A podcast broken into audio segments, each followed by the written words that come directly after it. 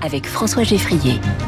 Quentin Périnel avec nous chaque matin. Bonjour Quentin. Bonjour François, bonjour à tous. Journaliste au Figaro qui nous livre sa chronique au travail avec un point d'exclamation. Ce matin, vous vous préoccupez de notre belle langue française. Eh oui François, loin de moi l'idée de faire du Marc Lambron évidemment, mais force est de constater que s'il y a bien un endroit où la langue française est malmenée, mis à part sur les smartphones des adolescents, eh, c'est bien dans le monde du travail. Hein. ASAP, F-Y-I, for your information.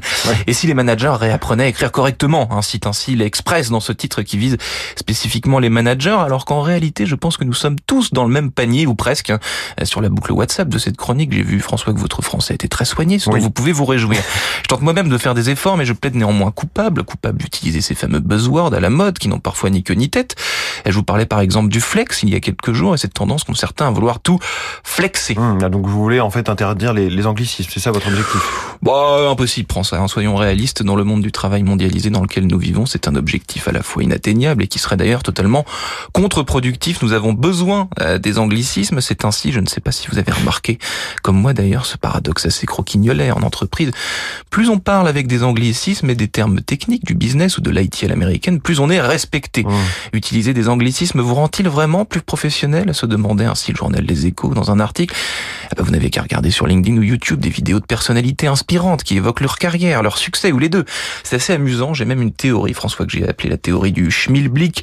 Euh, plus vous parlez de façon sibylline, voire incompréhensible, en meublant un laïus imbuvable avec mille termes techniques, plus on va vous admirer. Oui, ce qui est un petit peu terrible quand même. Qu'est-ce que vous proposez, Quentin?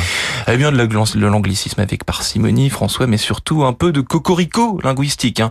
Euh, pourquoi ne pas insérer dans vos mails, en réunion et dans n'importe quelle discussion des termes savants français, des vieux mots quasi oubliés, des locutions latines ou des pirouettes langagières à l'instar de notre président Emmanuel Macron qui est habitué à manier la poudre de perlimpinpin, rappelez-vous.